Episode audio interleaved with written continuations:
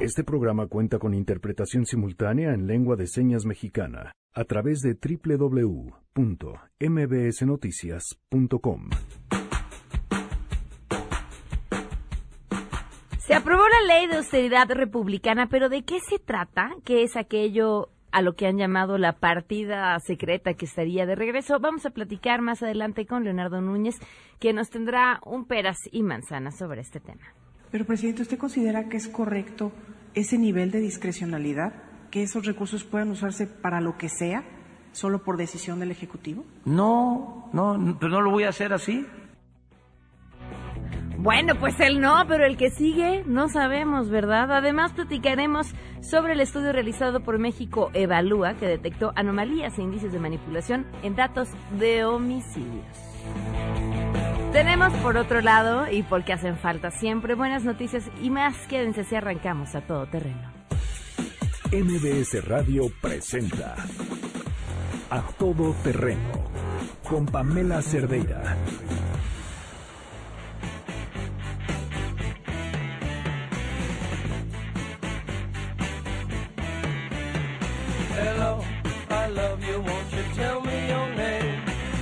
Janine, buenas tardes, ¿cómo estás?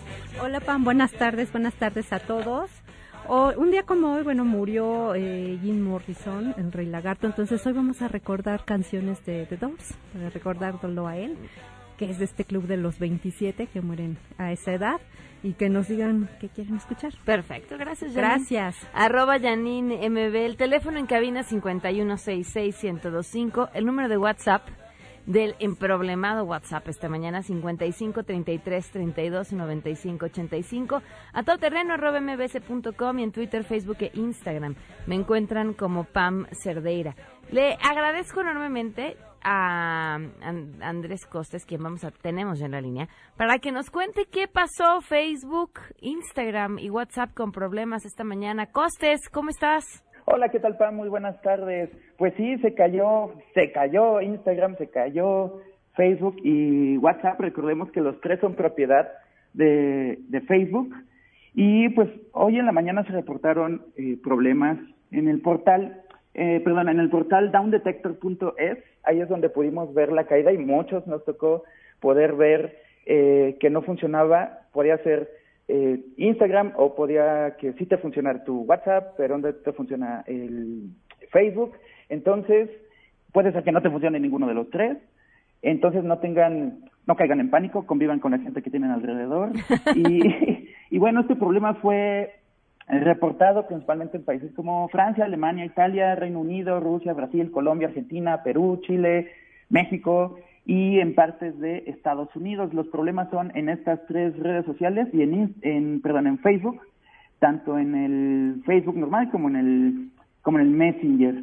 Y pues a ver a ver cuánto dura. Si recordamos, en abril fue cuando se cayó WhatsApp y se cayó casi unas tres horas y una de las caídas más grandes fue un mes anterior en, en marzo eh, Facebook y WhatsApp Facebook WhatsApp e Instagram se cayeron en algunos lugares hasta 22 horas casi un día Oye, ¿y no han dicho la razón todavía o algún No. algún pronunciamiento por parte de Facebook?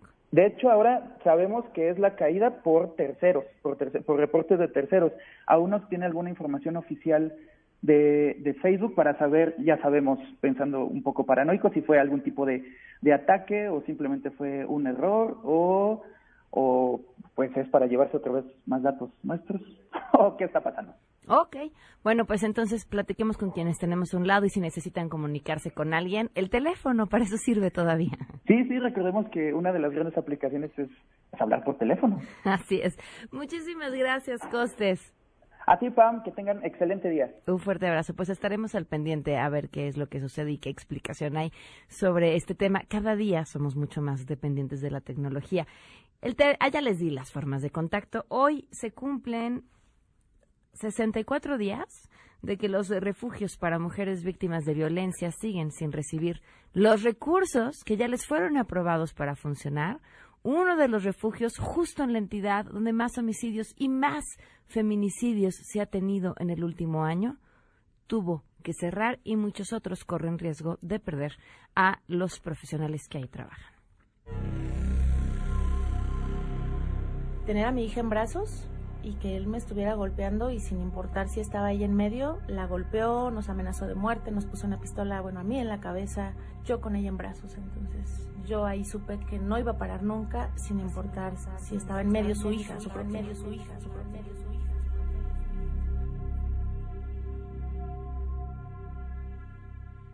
64 días, esas son las mujeres que necesitan estar en los refugios y que necesitan de esos recursos que no les han sido entregados. Y por supuesto, seguiremos contando. En otros temas, bueno, la desaparición de este enorme grupo de personas eh, sustraídas desde un call center y su posterior rescate, todo esto sucedió en Cancún. Israel García, quien es corresponsal de MBS Noticias, nos tiene la información. Te escuchamos, Israel. Muy buenas tardes. Buenas tardes, Pamela. Te comento que luego de 14 horas autoridades de la Fiscalía General del Estado, en coordinación con fuerzas federales, lograron el rescate de 25 personas que habían sido privadas de su libertad la noche del martes en Cancún, Quintana Roo. Mediante Twitter, el secretario de Seguridad Pública de Quintana Roo, Alberto Capela, confirmó el rescate en buen estado de salud de las personas plagiadas. Las víctimas fueron sacadas de un domicilio en la noche del martes por individuos que las subieron a cuatro vehículos para después huir con rumbo desconocido. El hecho movilizó a todas las corporaciones de seguridad y causó gran alarma en la ciudadanía por tratarse de un hecho inusitado en el destino turístico. Hasta el momento, la Fiscalía General del Estado no ha informado el móvil del plagio de las 25 personas. Pamela, por último, te comento que los 25 plagiados se encuentran en estos momentos en las instalaciones de la Vicefiscalía General del Estado, donde están siendo valorados médicamente para luego se puedan retirar con sus familiares que los esperan a las afueras de la dependencia. Hasta aquí el reporte desde Quintana Roo. Muchísimas gracias, muy buenas tardes. Buenas tardes. Bueno, pues habrá que estar al tanto sobre qué fue realmente lo que sucedió. El caso es sin duda extrañísimo. Por otro lado, me comentan muchas personas en eh, WhatsApp sobre lo que estaba comentando Abelina Lesper en Dispara Margot, eh, las, eh, los diseños de comunidades indígenas que utilizó Carolina Herrera y toda su visión sobre el tema. Creo que el tema es interesantísimo. Y sí hay ya muchísimas eh, diseñadoras y diseñadores que están aprovechando y trabajando de la mano con artesanos y haciendo cosas increíbles. Falta más. Bueno, pues sin duda falta muchísimo. Y, faltan recursos y falta apoyo. Y sí, sin duda, una visión quizá más eh, comercial por parte de quienes tienen el presupuesto y la posibilidad de hacerlo y darle empuje a todas las comunidades indígenas, sobre todo que desde ahí conozcan la riqueza de las cosas que todos los días están elaborando. Por otro lado, el nuestro, que también lo hablaron, pues no andar pidiendo eh, que te bajen el precio cuando estás comprando una artesanía y eso solo se puede hacer a partir de que tú también conozcas el valor que tiene aquello que estás comprando. Sin duda la chamba es de muchos lados. Yo, yo no estoy en, desacuerdo en que haya una protección a pues a los derechos de, de este material que se está elaborando, una protección a la, a la cultura. ¿Cómo? Tampoco lo sé, pero, pero creo que sí parte de reconocerlo. Van para allá, seguramente. Todo lo que hace falta, uy, no creo que el tiempo alcance. Tenemos buenas noticias.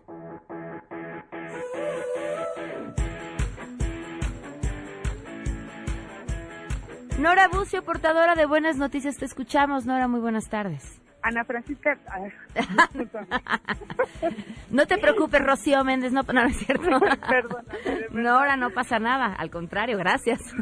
pues te saludo con gusto y te comento que el Instituto Nacional de la Economía Social buscará certificar a los cooperativistas como oficiales de cumplimiento para evitar el ingreso de dinero ilícito y lavado a través de estas sociedades financieras. Al anunciar la realización del Foro Nacional de Cooperativismo en México, que se llevará a cabo del 4 al 6 de julio en esta Ciudad de México, se explicó que se buscará capacitar a los cooperativistas en el manejo de tecnología que permita prevenir el lavado de activos. ¿Qué te parece si escuchamos a Carol Nava, quien es integrante del INAES, hablar sobre este tema? Para nosotros en el instituto, el establecer eh, la temática de prevención del lavado de dinero y financiamiento del terrorismo se va a abordar para poder darles elementos a los asistentes para que se puedan certificar como oficiales de cumplimiento que es ahorita eh, la necesidad que tiene la Comisión Nacional Bancaria y de Valores a efecto de que ellos puedan tener todos los elementos y las herramientas para que puedan eh, demostrar y hacer algunas aplicaciones en temas de ciberseguridad y eh, evadir este tipo de prácticas ilícitas. Al respecto, Juan Manuel Martínez, director general del INAE, señaló que es necesario fortalecer el andamiaje legal en la materia debido a que cualquier institución financiera se encuentra susceptible a caer en estas prácticas ilegales.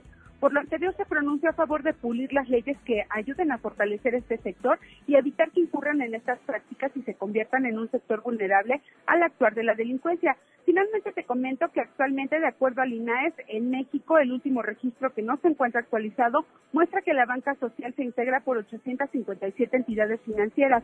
Además, 157 sociedades cooperativas de ahorro y crédito, 24 sociedades financieras comunitarias y solo de estas una autorizada y 535 sociedades cooperativas de ahorro y préstamo a nivel básico. Sin embargo, la institución desconoce el número de las que pudieran estar bajo investigación por prácticas ilícitas en el manejo de dinero. Pamela, la información. Gracias, Nora. Muy buenas tardes. Buenas tardes. Vamos a una pausa y continuamos a todo terreno. En unos momentos, en A Todo Terreno. Frida Guerrera estará con nosotros. Regresamos a Todo Terreno. A Todo Terreno con Pamela Cerdeira. Continuamos. Into this house we're born.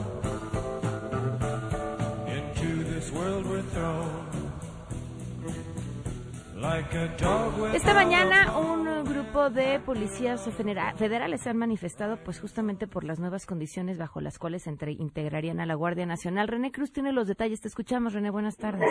Hola, Pamela, amigos del auditorio. Muy buenas tardes. Pues así es, siguen estos momentos tensos aquí en el centro de mando de la Policía Federal eh, ubicada en la alcaldía de Iztapalapa, en donde pues desde cerca de las 3 de la mañana, Pamela, pues un grupo ya aproximadamente de 1.500 elementos de la Policía Federal iniciaron una protesta precisamente para manifestar su inconformidad eh, de ser incorporados a la Guardia Nacional y sobre todo para pues eh, protestar por la reducción de los sueldos que les están haciendo, así como de algunas prestaciones que tenían precisamente para incorporarlos a este nuevo cuerpo de seguridad.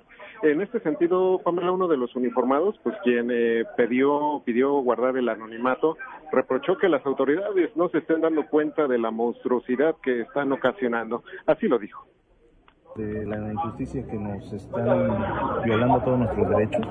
prácticamente nos quieren quitar nuestra antigüedad, todos los años trabajados, prestaciones.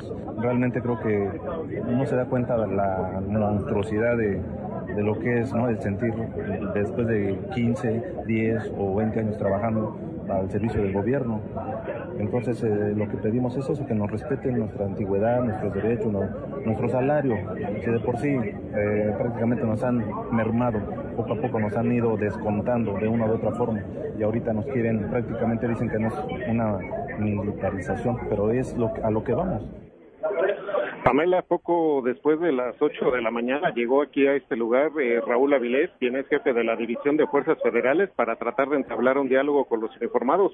Sin embargo, no tuvo éxito y antes de que el mando policíaco se retirara, uno de los federales le comentó que no están de acuerdo eh, con formar parte de la Guardia Nacional pues están hechos para ser policías federales. Así lo dijo. Lo que nosotros pedimos es que seguir siendo parte de la Policía Federal. Nosotros no queremos ser Guardia Nacional. Ajá, ¿me entiende? Nosotros todos estamos hechos para seguir siendo Policía Federal, no para ser una Guardia Nacional. Se lo digo a usted, se lo digo al presidente de la República, que no estamos en condiciones de recibir las migajas que nos quieren dar. Y minutos antes de las nueve de la mañana llegó al centro de mando Patricia Trujillo Mariel, coordinadora operativa de la Guardia Nacional, quien fue recibida Pamela con empujones, botellazos y gritos de traidora. Por espacio de diez minutos, Trujillo Mariel fue resguardada en el edificio conocido como de cristal, luego de que intentaron sacarla a empujones. Y Pamela, comentarte que hace unos minutos también se volvió a registrar un zafarrancho entre los propios elementos de la Policía Federal, inclusive ya llegaron a los golpes. Esto pues es que están exigiendo, Pamela, que se permita el ingreso de los medios de comunicación que estamos aquí concentrados en el centro de mando para que se pueda dar difusión precisamente a la, a la mesa de negociación que se está realizando en estos momentos. Inclusive hubo un momento en que pues trataron de dar lo que se conoce coloquialmente como el llamado portazo Pamela para tratar de romper precisamente la barra de cristal para poder que se permitiera el ingreso a los medios a esta reunión.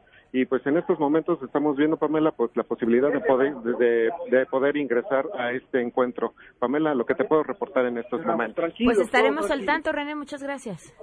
seguimos pendientes. Buenas tardes. Muy buenas tardes. Feminicidio en México con Frida Guerrera. No las dejamos invisibles. A todo terreno. Despegar tan lejos como un águila veloz, respirar un futuro. Frida, muy buenas tardes, ¿cómo estás? Hola, Pam, muy buenas tardes, buenas tardes a, a tu auditorio. Y grave esto que hemos estado viviendo, viendo todo el día. Grave, qué triste que, que ni siquiera como instituciones se logre esta unión por el bien común. Pero pues ahora, Pam, trayéndote y que pues nos apoye el público también en la desaparición de una jovencita de 22 años, una más, desgraciadamente, en este país, una más que se suma a esta larga lista de miles y miles de desaparecidos y desaparecidas. A Mayrani Batiza Gutiérrez eh, fue pues vista por última ocasión el 18 de junio en Papantla, Veracruz. Eh, pero bueno, eh, yo tengo relativamente un par de días en contacto con Candy, su hermana de Amairani, y con su mami Gracia, que desesperadas pues nos están solicitando Pam, que podamos unirnos a esta búsqueda, a esta exigencia también de justicia a las autoridades por el pues por una pronta respuesta. Eh, te hago saber, Pami, al auditorio que platiqué con el fiscal de desaparecidos de Veracruz, quien me informó que ha estado en contacto con la familia de, de Amairani.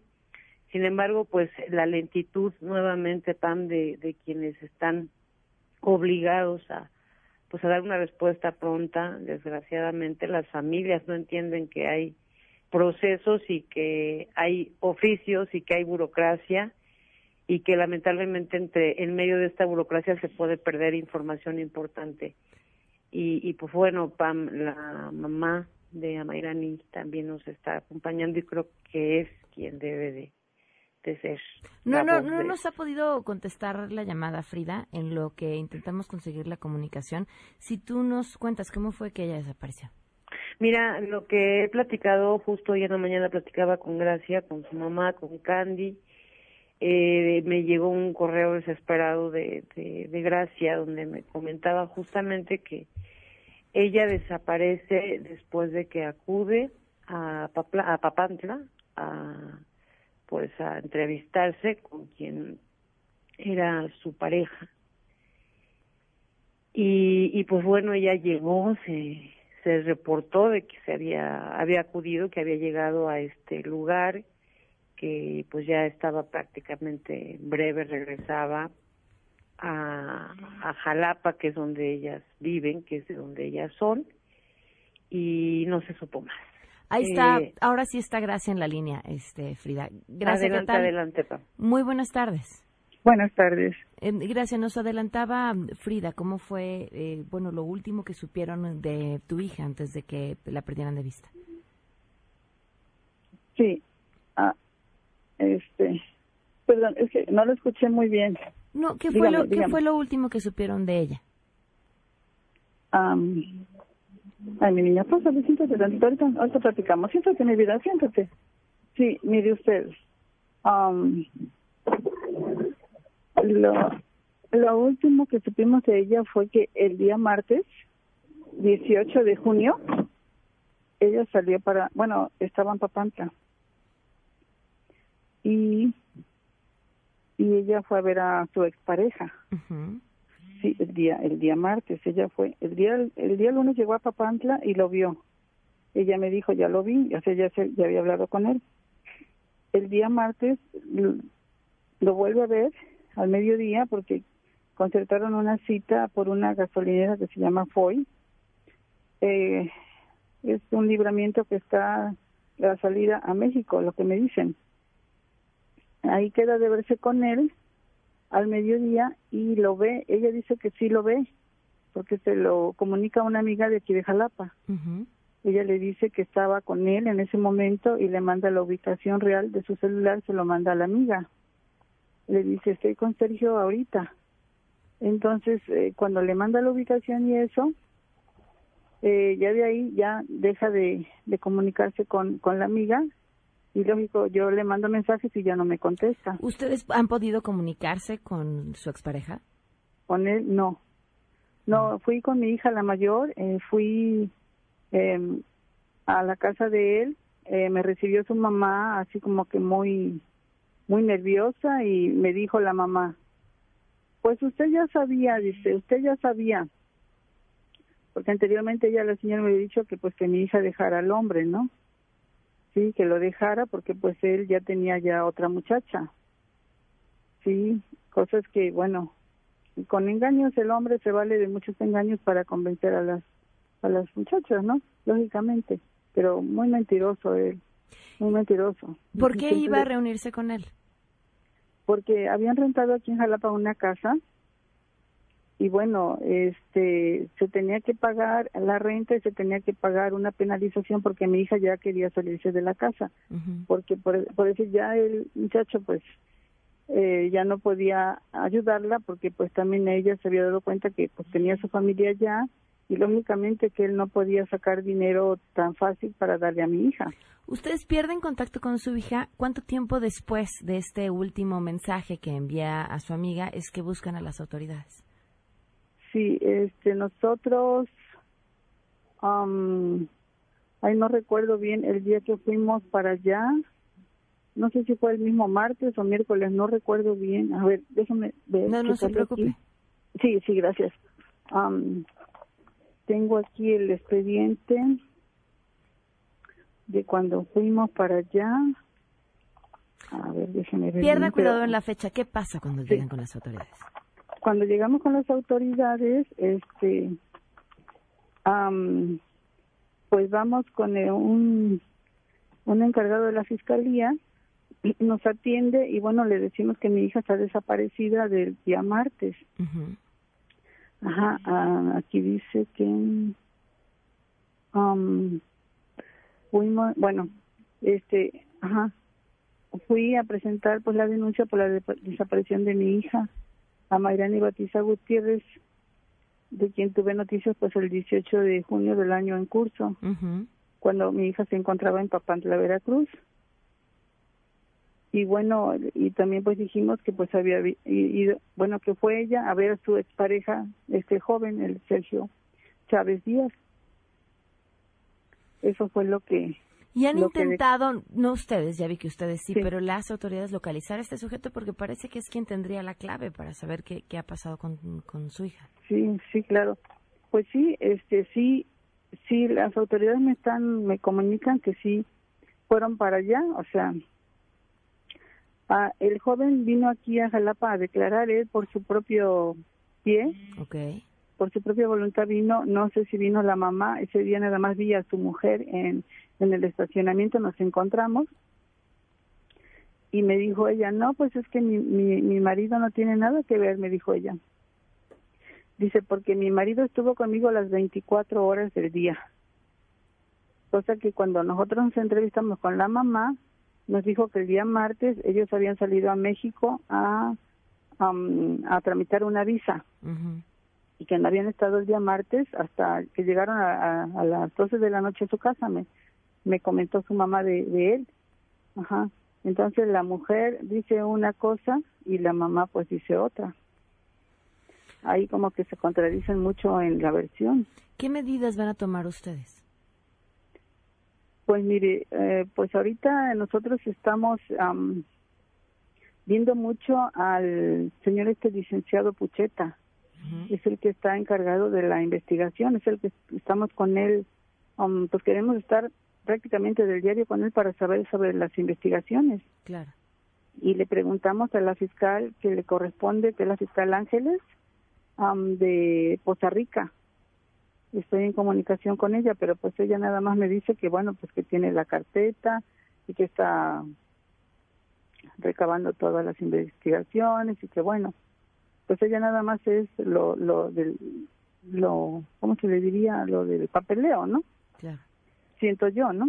Pero aquí este es mucho, mucho ver a esta persona que está sobre las investigaciones ya en campo, que es este el, el licenciado Pucheta.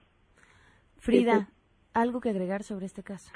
Pues nada más, Pam, que nos unamos. Eh, yo sé que, que hay casos que, que, bueno, simbran a una sociedad completa, pero eh, pues todos estos casos deberían de simbrarnos a todos. Hoy es ella y otras muchas, eh, pero un- unamos nuestra nuestra fuerza, que esta imagen, yo ayer hacía la invitación en mis redes, que esta imagen de, de Amairani no deje descansar a esta persona que se la llevó o que sabe eh, cuál es la, la situación que ella está viviendo, que en algún momento alguien ha visto algo que se unan a las autoridades también para pues darle un poquito de paz a esta madre. Eh, ellas desgraciadamente no tienen los recursos para estarse moviendo todo el tiempo a Poza Rica para ver cómo está la carpeta y, y creemos importante que, pues desde donde, donde estemos eh, nos unamos a, a esta búsqueda. Eh, de hecho, hace unos momentos me preguntaba Gracia que si podía hacer una marcha adelante, todo lo que se pueda para visualizar que, que pues esta chica de 22 años que simplemente acudió a un llamado para finiquitar una situación personal, el día de hoy no no se encuentre ubicada, no esté, no es no, no es magia diría por ahí una gran persona que quiero mucho, no no desaparecen, son llevadas, son sustraídas, son robadas por alguien y ese alguien debe de ser buscado por las autoridades y, y pues esto, ¿no? También hacer un llamado, sabemos que Veracruz es uno de los estados eh, más azotados con todo este tema, pero hacer un llamado también a, a la Comisión Nacional de Búsqueda para que atienda esta familia, para que no nada más quienes saben cómo dirigirse puedan ser escuchadas, también esta familia que está el día de hoy sumándose a estas miles de familias de, de personas desaparecidas en el país. Así es. Gracias, Frida. Gracias, muchas gracias por habernos tomado la llamada y por supuesto que estaremos al tanto del caso de Amairani y esperando que la encuentren pronto. Claro que sí, muchísimas gracias.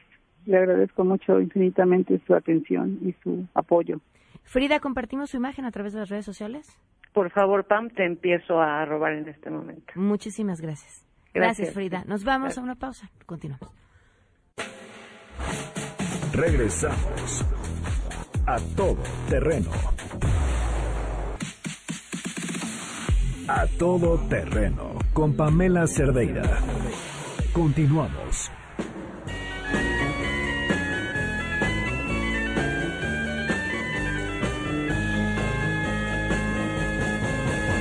12 con 40, continuamos a todo terreno. Se mm, aprobó ayer en el Senado la Ley Federal de Austeridad Republicana.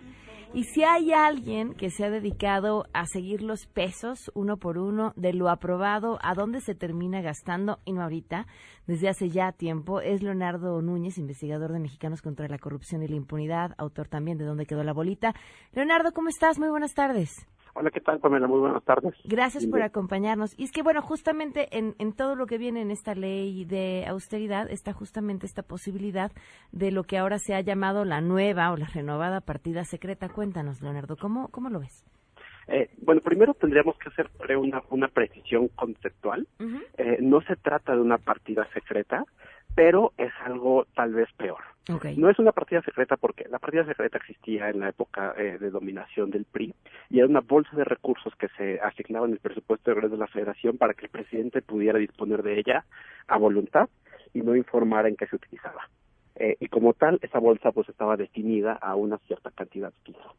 Eh, lo que ahora está sucediendo es que en la ley de austeridad eh, se está, digamos, sembrando o, se está incluyendo una modificación a la ley federal de presupuesto para adicionar un nuevo párrafo al artículo 61 en el que te leo textualmente cómo, cómo va a quedar. Dice, los ahorros generados como resultado de la aplicación de dichas medidas, de las medidas de austeridad, eh, deberán destinarse, en el caso del Ejecutivo, a programas previstos en el Plan Nacional de Desarrollo o al destino que por decreto determine el titular.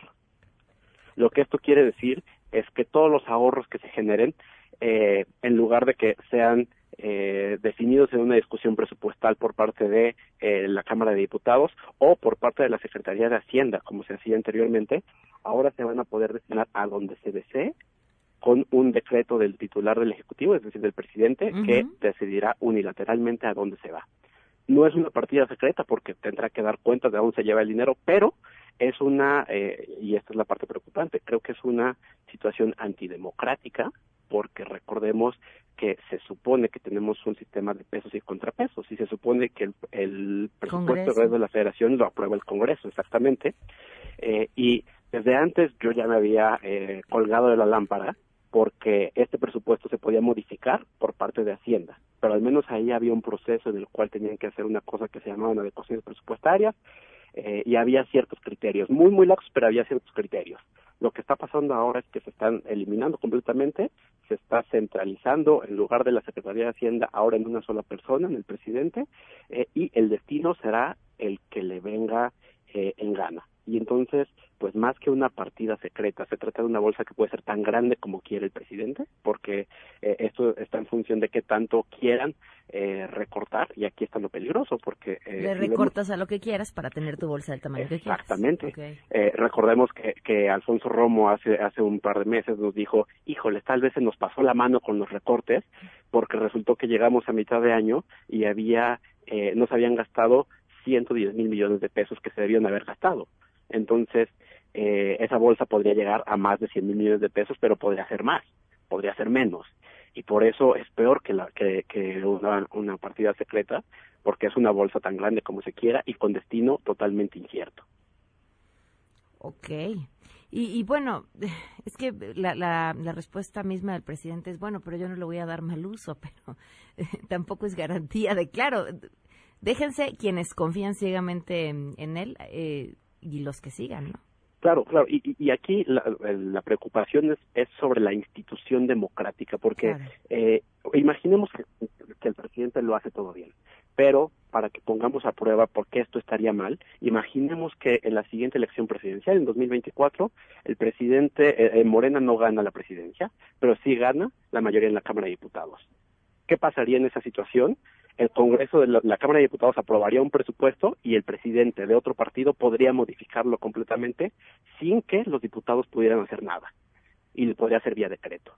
Si esto fuera eh, un presidente del PRI con una mayoría de Morena, pues creo que más de uno de nosotros estaríamos colgados de la lámpara porque sería algo totalmente antidemocrático. Entonces, eh, eh, no, no podemos creer que por el hecho de que el presidente sea quien es eh, y del partido que sea, es una, es una razón suficiente para dar esta discrecionalidad, este cheque en blanco eh, absoluto y restricto e incuestionable. Ahora, si no me equivoco, regresa todavía a diputados, pero se antoja difícil que esto sufra alguna modificación importante. Sí, eh, claramente lo, lo, los números son todavía más holgados eh, para la coalición claro. de, del, del, presidente de la Cámara de Diputados. Eh, aquí lo único que, que, nos esperaría, y es un reclamo que hicimos eh, eh, María Amparo que se dio en un, en un video ayer y que, y que hemos repetido aquí en Mexicanos, eh, pues tendrían que los, los diputados eh, ponerse a pensar que cuando pase por sus manos y aprueben esto, ellos mismos estarían cortando una mano, estarían abdicando de la facultad que tienen y de la obligación que tienen de determinar cómo se usa el presupuesto y estarían eh, rompiendo con, con el sistema de precios y contrapesos y esto es una última cosa que vale la pena notar esto no pasa en ningún país del mundo. Cuando se hace política comparada y vemos cómo se gasta en otros países no hay ningún país en el cual el ejecutivo pueda hacer modificaciones de estas dimensiones con esta discrecionalidad sin que el Congreso diga nada. Y por eso por ejemplo en Estados Unidos vemos estas estas parálisis donde se cierra el gobierno porque no hay acuerdo entre el presidente y el Congreso, uh -huh. no porque es tan importante la discusión. Aquí, simplemente con un decreto, pasaría eh, lo que el presidente quiera. Pues estaremos al pendiente de lo que suceda. Eh, Leonardo, ¿algo que creas importante agregar?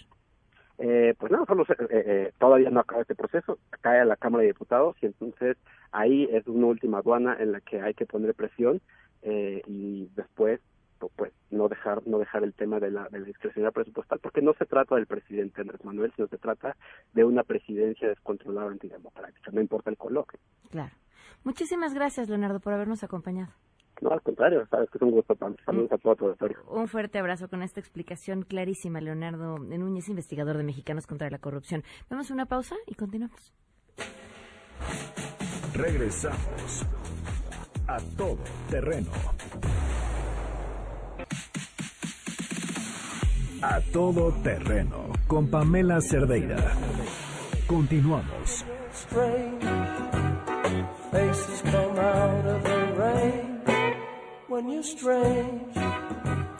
No one remembers your name when you're strange. When you're strange. When you're strange. People are strange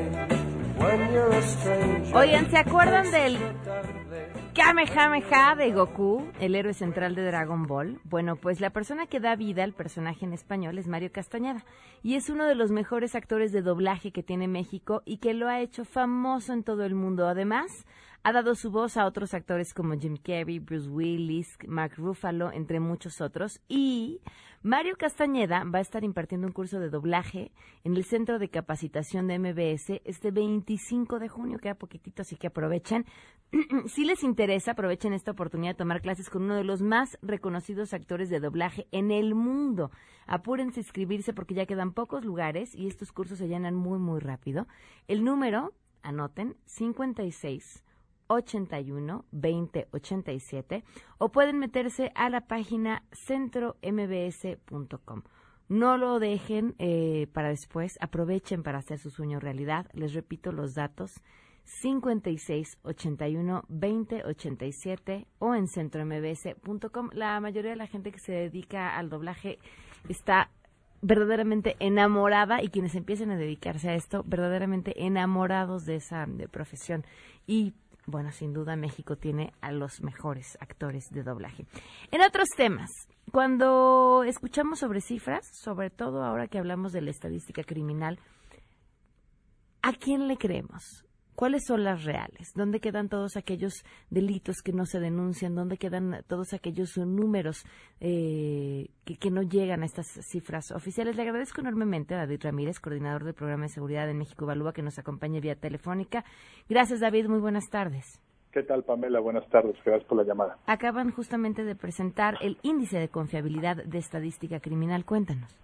Sí, el día de ayer presentamos este nuevo instrumento que tiene como objetivo no quitar el dedo del renglón sobre un tema fundamental, que es la confiabilidad de los datos de las, eh, generados por las instancias, en este caso las instancias judiciales, para conocer cómo están los niveles de incidencia y en específico nos enfocamos al tema de homicidio. ¿Cómo funciona este instrumento? Este instrumento, para este instrumento nos planteamos una hipótesis general, que es que si hay problemas en la información se dan entre los homicidios dolosos, intencionales, que son clasificados como culposos o accidentales. Y para ello tenemos, planteamos tres, tres hipótesis particulares, que esto se puede dar ya sea por un error humano, por falta de capacidades institucionales o por falta de profesionalización en la gente que trabaja en las instituciones, en las procuradurías y fiscalías en específico, o por una manipulación intencional para reducir la incidencia de manera artificial. Nuestro instrumento lo que hace es analizar todos los datos que están disponibles en un periodo largo, largo de tiempo y detectar a partir de cuatro componentes que tiene cada uno una calificación y después generar una calificación general en dónde están los focos rojos, en dónde están las y en dónde están las buenas prácticas. Y los focos rojos, por ejemplo, que en este caso son el Estado de México, Hidalgo, Michoacán, Oaxaca y Baja California, entre los, cinco que están en la parte inferior de, de la tabla, eh, no podemos decir de manera clara cuál es la razón detrás de estas anomalías, pero el que se enciendan estos, estos focos rojos quiere decir que algo definitivamente no está funcionando en la forma en que las fiscalías y las procuradurías están reportando los homicidios dolosos. O ponerlo de esta manera, los datos que están generando y que le reportan al secretariado no son confiables. Ok. ¿En dónde encontraron las mejores prácticas? Las mejores prácticas están en Colima, Aguascalientes, Zacatecas, Coahuila y Querétaro, que tienen una calificación. El índice va de un rango de 10 a, a 0. Los, el mejor calificado que fue Colima está en 9.57. Y nada más para tener una, una referencia de, eh, al nivel nacional, el promedio nacional fue de 7.6 y el estado con la peor calificación, que fue el Estado de México, tuvo una calificación de 2.5. Wow. Y, y, justamente uno donde los, las cifras son mucho más eh, delicadas y donde mayor número de homicidios se dan de entrada por el número de personas que tienen el Estado de México. El, el tema es, tienen esto identificado sin la claridad de saber a cuál de los tres factores que mencionaba se debe. ¿Cómo podemos entonces confiar en nuestras cifras o qué sigue con estos datos que ustedes dan a conocer? Pues justamente para en algún momento poder confiar con, las con las cifras necesitamos que eh, estos focos rojos se atiendan y que también se conozcan las, buenas las buenas prácticas y la única manera de hacer eso es que las propias entidades reconozcan eh, los problemas que tienen y que abran las puertas a especialistas, a sociedad civil de las propias entidades o de, o de otras para poder eh, de manera conjunta iniciar procesos de, revisión de cómo se genera esta estadística. De ahí derivamos nuestra eh, recomendación más, más importante, que es el, el, inicio de auditorías escalonadas y estratégicas para empezar a atender los casos eh, más, eh, más críticos que, que fueron detectados en este, en este informe. Y, y que estas auditorías, además, sean realizadas no como un ejercicio a puerta cerrada, porque eso no, no, no va a ayudar en mucho, sino un ejercicio de frente a la sociedad que incluya especialistas, a sociedad civil, que sea una, a través de una metodología transparente y sobre todo que los resultados sean públicos eh, para abonar a la reconstrucción de la confianza y de la legitimidad que está bastante vapuleada eh, en las instituciones. David, ¿y han encontrado interés de los implicados? Sí, sí, sí, afortunadamente. obviamente las, las que fueron mejor calificadas están muy interesadas en, en participar. Esto lo acabamos de presentar el día, el día de ayer. Estamos estableciendo comunicación con el resto de las entidades, pero creemos que en unos cuantas semanas, a lo mucho, vamos a tener eh, mucho trabajo para empezar a, a presentar hacer una presentación más detallada del informe en las entidades interesadas y seguir con los con los siguientes pasos. Muy bien, pues David, gracias por habernos acompañado esta tarde y tomarnos la llamada. Muchas gracias, Pamela. Buenas tardes. Gracias, muy buenas tardes. Y de esto se hablará en las próximas horas. A todo terreno Tienes muy sonriente, Sheila. ¿Qué se está cocinando esta tarde? Dice sonriente pues, porque así soy, pero no. Sí, porque como dices hay que ser optimistas, pero no. No, fíjate que estamos muy muy pendientes y dando seguimiento a este tema de la Policía Federal, que son varios los puntos donde hay bloqueos intermitentes de, elementos en Periférico y 5, en, en Avenida Telecomunicaciones, en la carretera México-Pachuca, en el Estado de México, en Constituyentes y Las Torres, en la Torre Pedregal y en Calzada Legaria. Hace unos minutos salió la comisaria eh, Patricia, que ella es la que está encabezando estas negociaciones, Patricia Trujillo es el nombre completo, que está encabezando estas negociaciones y leyó un pliego petitorio que hacen los elementos y dice que van a dar respuesta a cada uno de estos puntos y eh, también refiere que no va a haber despidos ni va a haber eh, violación a los derechos laborales de todos estos elementos. Eh, sigue tensa la situación, hace unos momentos ya nos comentaba René cómo, cómo se pusieron las cosas y todavía no hay alguna respuesta concreta por parte del gobierno federal, pero vamos a seguir muy atentos en cuanto concluyan estas reuniones. Muy bien, gracias, Sheila. Nos vamos, se quedan en mesa para todos. Soy Pamela Cerdeira y nos escuchamos mañana jueves a todo terreno. Oigan, antes, antes, antes. Miren, si se perdieron algo del programa, si quieren escucharnos en línea, lo que sea, ustedes lo que tienen que hacer es tener un buen internet. Con un buen internet pueden hacerlo absolutamente todo. Y ahora que llegan sus vacaciones y que quieren compartir los mejores momentos y las fotografías y los videos, pues con más razón, todo tienen que hacerlo sin salir de su hogar con un clic o viajar a otros lugares desde su casa en su computadora. Todo esto con Axtel Extremo. Cámbiense a 35 megas por 449 pesos al mes, eligiendo Axtel Extremo y contratando en axtel.mx. Ahora sí, buen miércoles. Bye.